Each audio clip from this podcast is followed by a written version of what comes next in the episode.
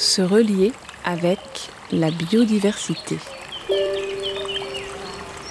Trois minutes à la rencontre d'une espèce, une de nos voisines végétales ou animales des Bouches-du-Rhône, guidée par des histoires de scientifiques et de naturalistes. À l'écoute de ces écosystèmes, on s'éveille à la biodiversité ordinaire qui peuple encore notre monde.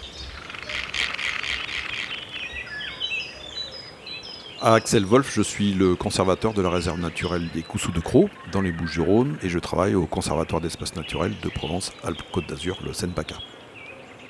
Se relier avec le thym des Coussouls de Croix.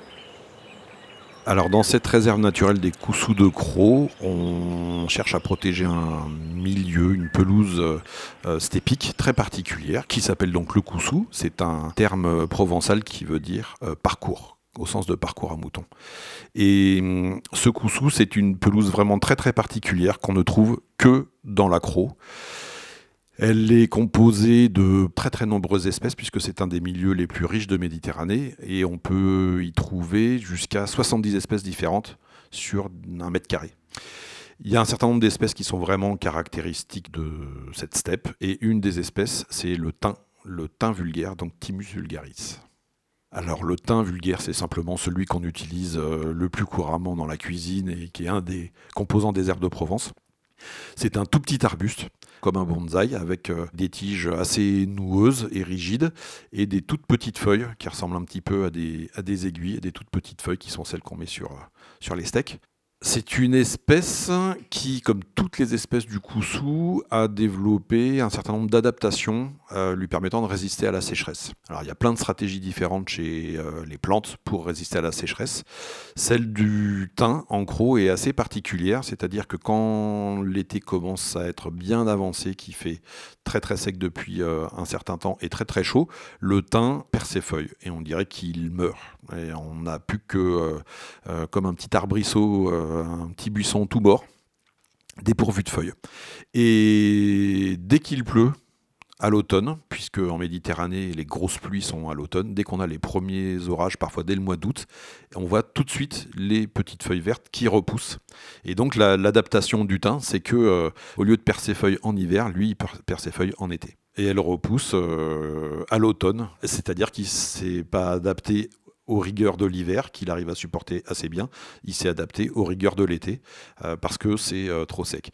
Alors malgré tout, euh, et on peut parler un petit peu de changement climatique, comme d'autres espèces de, de ce qu'on appelle les labiers de cette famille, il a l'air d'avoir de plus en plus de mal à supporter la sécheresse, les canicules qui sont de plus en plus longues et de plus en plus sévères, et euh, il arrive certains automnes, quand il a fait particulièrement chaud, qu'à certains endroits, eh ben, finalement, le thym ne reverdit pas, il est vraiment mort.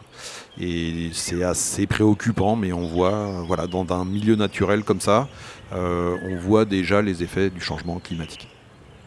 Les coussous, je vous disais que c'est des parcours à moutons, et c'était déjà des parcours à moutons à l'Antiquité, c'est toujours des parcours à moutons, surtout au printemps. Alors il y a tout un équilibre qui doit être respecté. En effet, on pourrait euh, arriver dans certains secteurs, par exemple, à avoir une pression de pâturage tellement forte que le thym ne le supporterait pas. Et on voit ça, par exemple, autour des bergeries, parce que en gros, les brebis dorment dans des bergeries, et euh, donc euh, le matin, elles sortent de la bergerie, le soir, elles y rentrent, et donc c'est des endroits qui sont très piétinés, très pâturés, et là, on a en général plus de thym, on le voit apparaître là où ça commence à être un petit peu moins pâturé. Ce qui est intéressant, en, gros, c'est qu'il y a ce qu'on appelle des faciès, euh, des faciès de végétation, c'est-à-dire des formes d'habitat, de milieux assez différentes. On va trouver, euh, par exemple, des zones avec euh, du thym plus haut, plus dense, accompagné d'une autre espèce qui est très très abondante en gros, qui s'appelle le brachypode rameux. Le thym et le brachypode, c'est des espèces qui sont assez bien mangées par les brebis et ce qui fait que quand le coussou est assez fortement pâturé, ben, elles vont bien taper dans cette ressource-là. Et le thym et le brachypode, du coup, vont être vraiment euh, assez rares, assez petits. Et elles vont laisser la place à plein d'autres espèces. Et notamment à des espèces qui ne sont pas mangées par les brebis parce qu'elles sont toxiques, par exemple. Et par contre, quand le coussou est beaucoup moins pâturé, Comme la pression de pâturage est moins forte parce que les brebis y passent moins souvent, là, le thym et le brachypode s'expriment vraiment de manière beaucoup plus importante et finissent par prendre presque toute la place. Et on a beaucoup moins de, diversité végétale euh, dans ces, dans ces endroits-là. Donc cet équilibre, il se fait comme ça. Et on se pose aussi la question de ce que ça va donner avec le réchauffement. Hein, du coup, on comprend bien que c'est la gestion pastorale qui forge en quelque sorte la végétation. Et donc, euh, voilà, si la végétation a plus de mal à récupérer, a plus de mal à s'exprimer parce qu'il pleut moins, parce qu'il fait plus chaud, comment les troupeaux, les éleveurs vont s'adapter, comment va évoluer la végétation, euh, on va voir ça dans les années qui viennent. Euh,